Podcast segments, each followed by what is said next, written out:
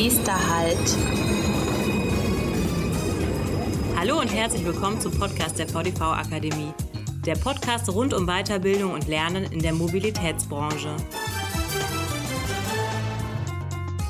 Nächster Halt, eine Branche mit Sinn, Berufsstolz und Systemrelevanz.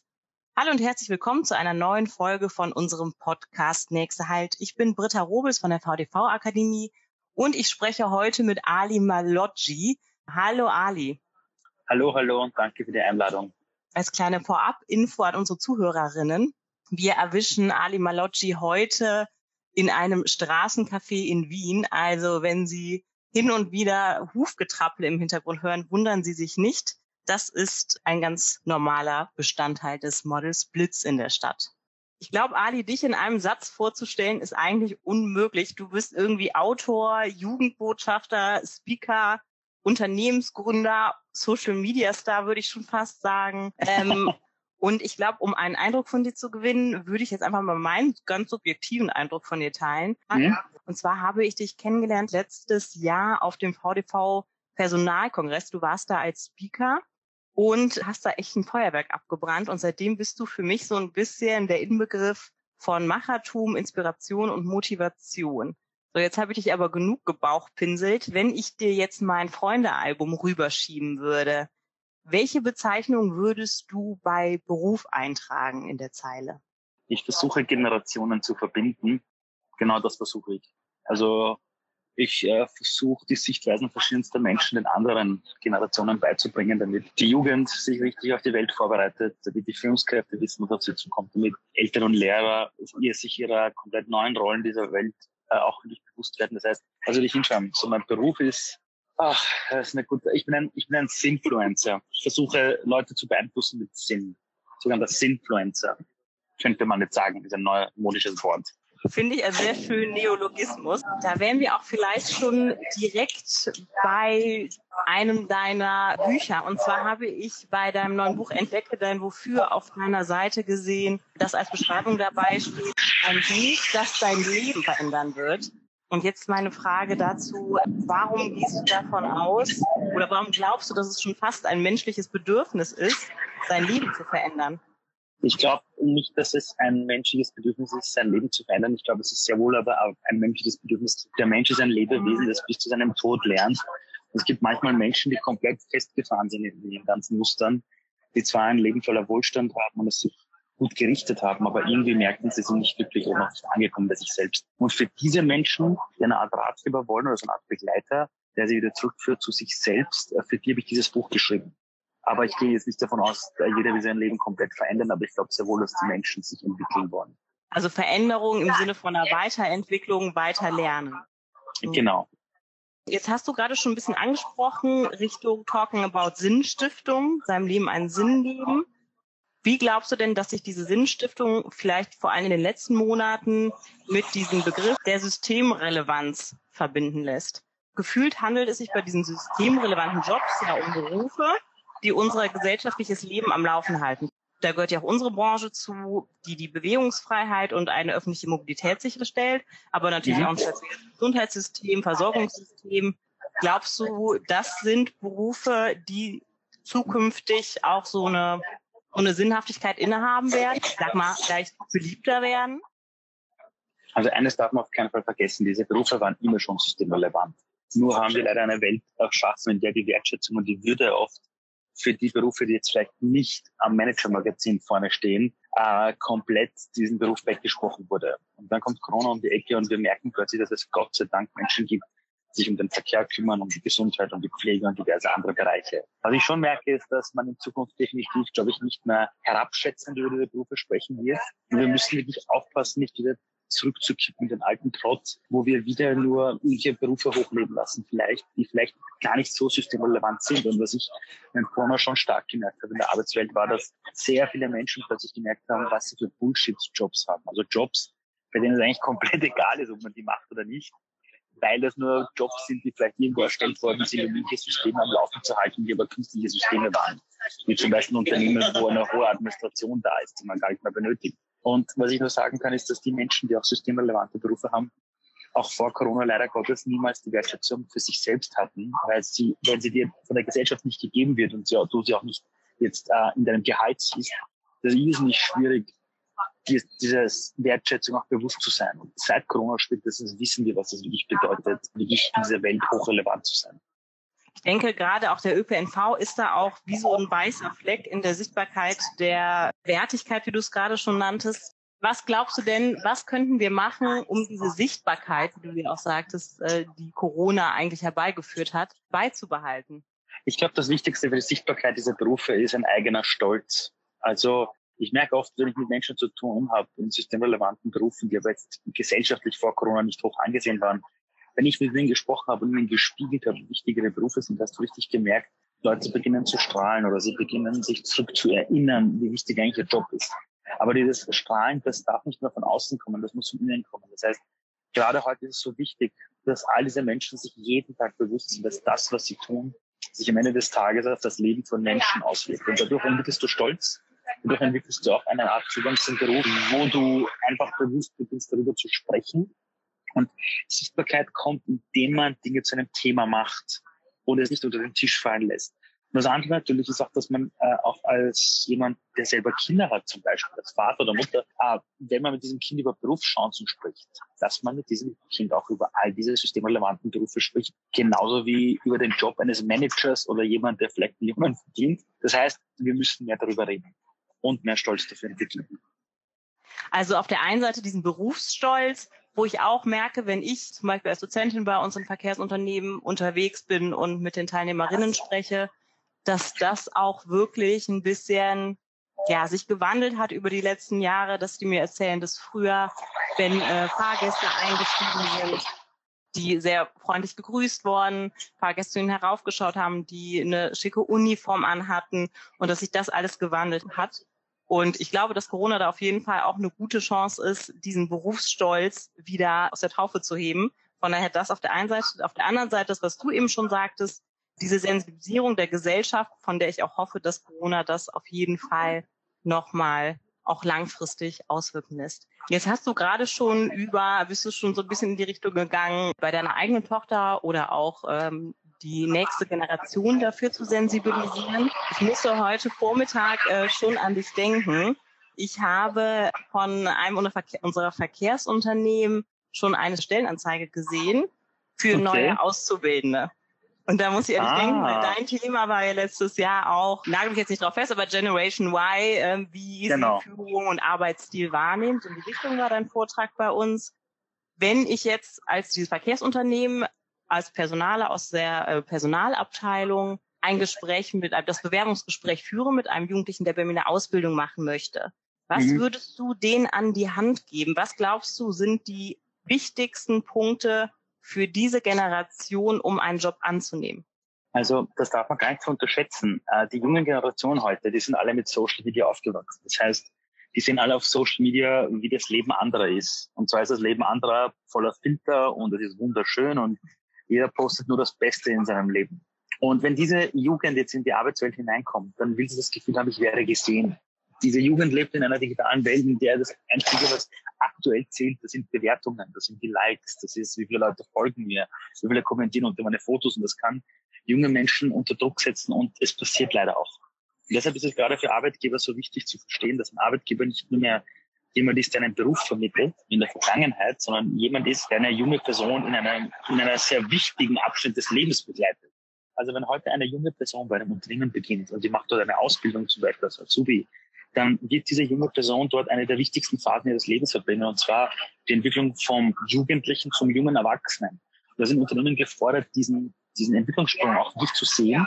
Und diese Jugend bekommt auch nicht mehr zu Hause die Zeit mit den Eltern oder mit den Großeltern, wo man früher noch mit den Kindern geredet hat und sich die Zeit genommen hat. Heute gibt man den Kindern lieber eine Art Tablet in die Hand, äh, wenn die, wenn die mal quengeln und unruhig sind. Und wenn jetzt ein Jugendlicher zu einem Forschungsgespräch kommt, ist das, das Wichtigste das Thema Wertschätzung es geht darum, nicht von oben herab zu kommunizieren, sondern sich in den Jugendlichen einzuversetzen, eine Gesprächsbasis zu suchen, wo man auch sich selbst als Führungskraft einfach öffnet, wo man durchlässig wird, wo man selber sagt, wie das vielleicht mal in der eigenen Jugend war. Das heißt, einfach ein gutes Gespräch auf Basis von gegenseitiger Empathie und Wertschätzung und Augenhöhe. Die größte Grundhaltung für eine Führungskraft ist heute zu verstehen, dass jeder, der uns umgibt, mindestens eine Sache weiß, die nicht wissen. Das heißt, auch neugierig sein auf den Jugendlichen. Auch mit Personen etwas fragen, vielleicht abseits des Berufes, aber eben auch eine, einen Raum schaffen, in dem der Jugendliche oder die Jugendliche sich traut, selber Fragen zu stellen. Und man auf diese Dinge achtet, die eigentlich zutiefst menschlich sind und weggeht von dieser klassischen Hierarchie-Denke beim ersten Gespräch, hat man meistens sehr, sehr gute Karten als potenzieller Arbeitgeber in Erinnerung zu bleiben. Vielen Dank für die Tipps. Jetzt sagtest du zu Beginn, Jugendliche heutzutage wollen so ein bisschen sich nach außen darstellen, zeigen, was sie für ein schönes Leben haben, ähm, vielleicht auch eine Bewertung einholen. Das bedeutet bei uns in der Branche, also unsere Branche ist ja schon, was Wichtigkeit, Nachhaltigkeit angeht, schon eine sehr attraktive Branche. Meinst mhm. du, man sollte den als Auszubildenden auch die Möglichkeit geben, da so ein bisschen Markenbotschafter zu sein? Also auf jeden Fall. Also wenn heute irgendein Unternehmen zu mir sagt, wir wollen junge Menschen erreichen auf Instagram, wie machen wir das? Das ist ganz einfach. Gib dem Jugendlichen ein Handy in die Hand mit dem Zugang zu Instagram und die Jugendlichen sollen sich überlegen, was sie posten wollen, weil die wissen am besten, was quasi ihresgleichen möchte in dieser Welt. Ich habe jetzt letzte Woche in Deutschland einige Unternehmen besucht, auch wirklich KMUs, die so 300, 400 Personen haben. Und die sagen, sie haben, bei, wenn sie Azubis suchen, keine Schwierigkeiten, gute Azubis zu finden. Obwohl dort, wo sie zu Hause sind, das ist ziemlich weit weg vom Schlag. Und als ich gefragt habe, wie habt ihr das geschafft, haben sie gesagt, sie haben bei all ihren Kampagnen die Lehrlinge und Azubis eingebunden. Das heißt, das ist ein äh, hochrelevanter Schritt, diese Einbindung. Okay, das bedeutet quasi Jugendliche auch die Möglichkeit geben, ihren Job sichtbar zu machen, vielleicht auch mit einem mobilen Endgerät, ganz einfach, und auch die Macht in die Hand zu geben, darüber zu kommunizieren und die Verantwortung, auch eigene Beiträge auszuspielen. Ja, weil eines, was man nicht vergessen darf, ist, dass Menschen mündig sind. Außerhalb des Unternehmens wird genauso über das Unternehmen kommuniziert. Und es ist immer gut zu wissen, was kommuniziert wird. Und da geht es am besten, wenn man die Mitarbeiter ermutigt, diese, diese Diskussion über das Unternehmen oder die Meinung auch öffentlich im Rahmen des Unternehmens zu machen. Sowas führt einfach auch zur Authentizität und zeigt auch anderen, zukünftigen Arbeitnehmern, hey, ich bekomme dort eine Stimme, anstatt irgendeinen Pressetext runterzureden, habe ich die Möglichkeit, mit mir selbst als Person, mit meiner Stimme, meinem Dialekt selber für etwas einzustehen. Und zum einen macht das Unternehmen, also es, es, es macht zum einen, um ehrlich zu sein, die, die ganzen Personen, die das dürfen, sehr stolz, weil sie dürfen als Unternehmensbotschafter auftreten. Auf der anderen Seite ist es ein sehr guter Zugang zu den Leuten, die in Zukunft noch bei euch arbeiten wollen. Jetzt hatten wir eben schon so ein bisschen das Thema mit Stolz auf den eigenen Beruf, dann so ein bisschen das Thema, warum wollen Jugendliche vielleicht bei uns in der Branche arbeiten? Jetzt stecke ich schon länger mit meiner, mit meiner Perspektive subjektiv in der ÖPNV der Mobilitätsbranche fest. Wir hatten eben das Thema Berufsstolz und vielleicht auch so ein bisschen die Begründung, warum Auszubildende oder potenzielle Mitarbeiterinnen generell vielleicht in die unsere Branche kommen sollten. Das, diese Themen haben wir jetzt eben schon so ein bisschen gestreift. Jetzt bin ich mit meiner ÖPNV-Brille als selber Mitarbeiterin in der Mobilitätsbranche natürlich ein bisschen betriebsblind. Was würdest du denn sagen als Außenstehender und jemand, der schon zigtausend unterschiedliche Jobs gesehen und ja auch gemacht hat? Ich habe gehört, du hast gelesen, du hast über 40 unterschiedliche Jobs gemacht. Was glaubst ja, du denn, was glaubst du denn ist an der ÖPNV-Branche so attraktiv? Naja, das wirklich Coole ist, wenn man sich heute Kinder ansieht oder Jugendliche ansieht. Ich habe eine Tochter, die ist 15 Monate alt. Wenn ich ihr eine Straßenbahn oder einen kleinen Autobus hinsetze auf den Boden, die beginnt sofort damit zu spielen. Die will sofort Schienen bauen oder, oder zumindest auf dem Ding herumfahren. Das heißt, Kinder spielen ja irrsinnig gern mit all diesen Dingen, die man bei euch in echt machen kann. Das heißt, das Wichtigste wäre in diesem Bereich wieder an den Spieltrieb des Menschen zu appellieren gleichzeitig zu vermitteln, was man für eine Verantwortung hat und auch den Leuten klar zu machen, dass wenn du in diesem Bereich arbeitest, dann sorgst du dafür, dass sich eine Stadt bewegt. Du sorgst dafür, dass die Menschen in der Früh zu den Verkehrsmitteln kommen, sich wirklich guten Gewissens darauf verlassen können, dass es funktioniert. Dies gepaart mit diesem spielerischen Aspekt, dass man in seiner Kindheit immer mit großen Straßenbahnen und Autobussen fahren wollte und jetzt kann man das wirklich machen den ganzen Tag und wird dafür bezahlt. Wenn man das gut kombiniert, können wunderbare Dinge entstehen. Finde ich einen sehr schönen Ansatz, den, den, technischen Spieltrieb vielleicht des Menschen ansprechen. War denn einer von deinen 40 Jobs in der ÖPNV oder Mobilitätsbranche? Nein, weil äh, ich war ganz schlecht darin, eine längere Ausbildung einzugehen für etwas. Ich muss aber zugeben, äh, jetzt im Nachhinein, äh, als ich bei Watcher auch so viele Interviews selbst geführt habe, auch von Leuten, die selbst Straßenbahnfahrerin sind oder Autobusfahrerin oder in der U-Bahn so ein Riesending lenken. Du bekommst dann schon total Lust, das selbst zu machen. Ja, also mit dir als Busfahrer würde ich auch mitfahren, auf jeden Fall. Ja, danke. Also wer weiß, ob das nicht doch mal einer meiner Jobs wird, ja. Keine Ahnung. Dann würde ich mich aber über die goldene Regel während der Fahrt nicht mit dem Busfahrer sprechen hinwegsetzen. Ja, da, ich, ich werde nichts weiter verraten. Ja. Jetzt sind wir ja als VDV-Akademie quasi die Bildungsanbieter der beruflichen Bildung in der Branche.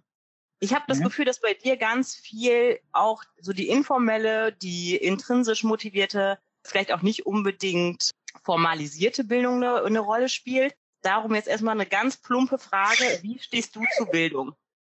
Also Bildung ist das Lebensweg eines jeden Menschen. Also die Menschen, die aufhören, sich auch weiterzubilden oder wo auch keine Kommunikation mehr stattfindet und Kommunikation zwischen Menschen ist immer auch bildend, weil sich immer weiterentwickelt. Und bei Menschen, wo die Demenz zum Beispiel zunimmt in Europa, weiß man, dass eine der vier Säulen, die so nicht mehr in der Gesellschaft existieren, ist die Kommunikation und das Thema der Bildung. Und wir haben beim Thema Bildung in der Schule immer, immer gehört das Wort Ausbildung. Das heißt, Bildung ist irgendwann aus. Und wir wurden in der Schule ständig darauf vorbereitet, irgendwann ist die Schule aus und dann kannst du das echte Leben genießen. Das ist eine Katastrophe, weil meine kleine Tochter, die wird die Muttersprache lernen aus dem Nichts heraus, weil sie Lust hat, das zu lernen. Meine kleine Tochter wird den aufrechten Gang lernen, weil sie Lust drauf hat. Das heißt, wir, wir sind geboren mit einer Lernlust. Die, die, die macht uns zu den Menschen, wie wir sind, sonst würden wir unser Leben lang genauso verharren wie damals nach, nach unserer Geburt weil wir lernende Wesen sind, haben wir uns aber angepasst ans Leben. Und das ist bis zu unserem Tod so. Und Bildung kann man, und das weiß man heute, Bildung, die man versucht, extrinsisch an der Person aufzuzwingen, die hält halt niemals so lange wie eine Art Bildung, wo man die Menschen dafür neugierig macht oder den Menschen klar macht, dass das, was es hier zu lernen gibt, eine große Chance für sie ist und eben keine Pflicht. Und, und ich glaube, dass Bildung ähm, die Grundessenz ist, von dem, wer wir als Mensch sind, auch unser Gehirn äh, schreit danach, ständig ständig neue Verbindungen zu bauen, ständig, ständig neue Dinge zu lernen. Wenn das längere Zeit nicht passiert, beginnen wir richtig einzurosten. Nur was ich biete, also aber Schule zum Beispiel ist für mich nicht Bildung. Also Schule ist für mich eine, eine Einrichtung, wo es darum geht, dass du am Ende rauskommst mit einer Bewertung über spezielle Fächer, die du meistens nicht mehr fürs Leben brauchst. Aber Schule an sich hat nichts mit Bildung zu tun, bis zu dem Augenblick, wo es Lehrer oder Lernen gibt oder Schulmodelle, wo die Kinder in ihrer Neugierde gestärkt werden. Und das ist mich essentiell fürs Menschsein. Also quasi Bildung als, ja, vor allem in dem Modell des lebenslangen Lernen, aus einer Neugier heraus und auch mit einer gewissen Sinnhaftigkeit verknüpft. Also, also ganz oft, wenn man mit Menschen redet, irgendwas lernen müssen, gerade in Unternehmen zum Beispiel. In Unternehmen sagen mir oft die CEOs oder die Leute, die für Education zuständig sind, dass sie tolle Bildungsprogramme haben, aber die Mitarbeiter akzeptieren das. Die wollen das nicht. Und dann redet man mit den Mitarbeitern und das sind Mitarbeiter, die in ihrer Freizeit extrem viele neue Sachen lernen. Jedes Jahr eine neue Sportart, vielleicht eine neue Sprache. Aber dann im Unternehmen sagen, wozu soll ich das lernen? Nur weil der eine sagt, wir brauchen Digitalisierung, soll ich das jetzt lernen? Und wenn den Leuten der Kontext fehlt zum eigenen Beruf, zur eigenen Weiterentwicklung, weil das von oben quasi aufgesetzt ist, kein Mensch lernt dann gerne. In der Schule haben wir das auch nicht gerne gemacht, wenn es ein Muss war.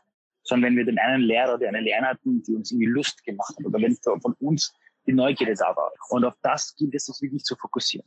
Das ist natürlich für uns als Bildungsanbieter von formalisierter Bildung, von Lehrgängen und Qualifizierung auch natürlich eine riesige Herausforderung. Ne? Das sehe ich auch immer wieder. Ich habe teilweise als Dozentin dann auch Teilnehmerinnen im, im Lehrgang, die sagen, ne, wenn ich vorher so eine kleine Motivationsübung mache, dann heißt es, ich bin hier, weil ich das muss. Ne, das ist natürlich auch genau. ein Thema, was uns eine riesige Herausforderung ist. Und ja. da sehe ich auch diese Hebel, die du gerade genannt hast. Ja. Zum einen die interne Unternehmenskommunikation, ja. Äh, die langfristige Perspektive und aber auch die Motivation des Teilnehmers selber. Ne? Oder weil ich denke auch, ähm, irgendwas kann man sich auch immer rausziehen.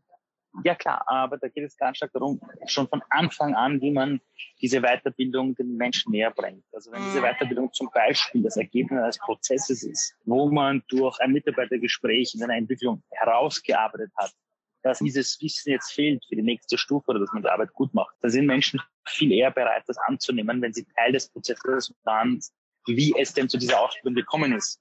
Aber in der mhm. Sekunde, wo es plötzlich heißt, wir haben drei neue Ausbildung, du musst das alle machen, es schalten die Leute ab und dann bist du im Kampfmodus, weil du dann ständig damit kämpfst, die Leute dazu zu überreden, rauszugehen aus, aus diesem Widerwillen. Und, mhm. und während du als Trainer damit beschäftigt bist, gegen diesen Widerwillen anzukämpfen, verlierst du Zeit, die Leute nehmen nicht alles auf Am Ende sind alle frustriert. Aber wenn am Anfang des Prozesses die Leute eingebunden sind und selber Teil davon sind, warum ist diese Ausbildung so wichtig, können sie viel besser einen Kontext dazu aufbauen und sehen sich dann plötzlich auch als Teil der Lösung quasi. Und nicht, ich muss das jetzt machen. Ich, ich erlebe es in allen Unternehmen, wo ich hinkomme, um dort hier Trainings zu machen.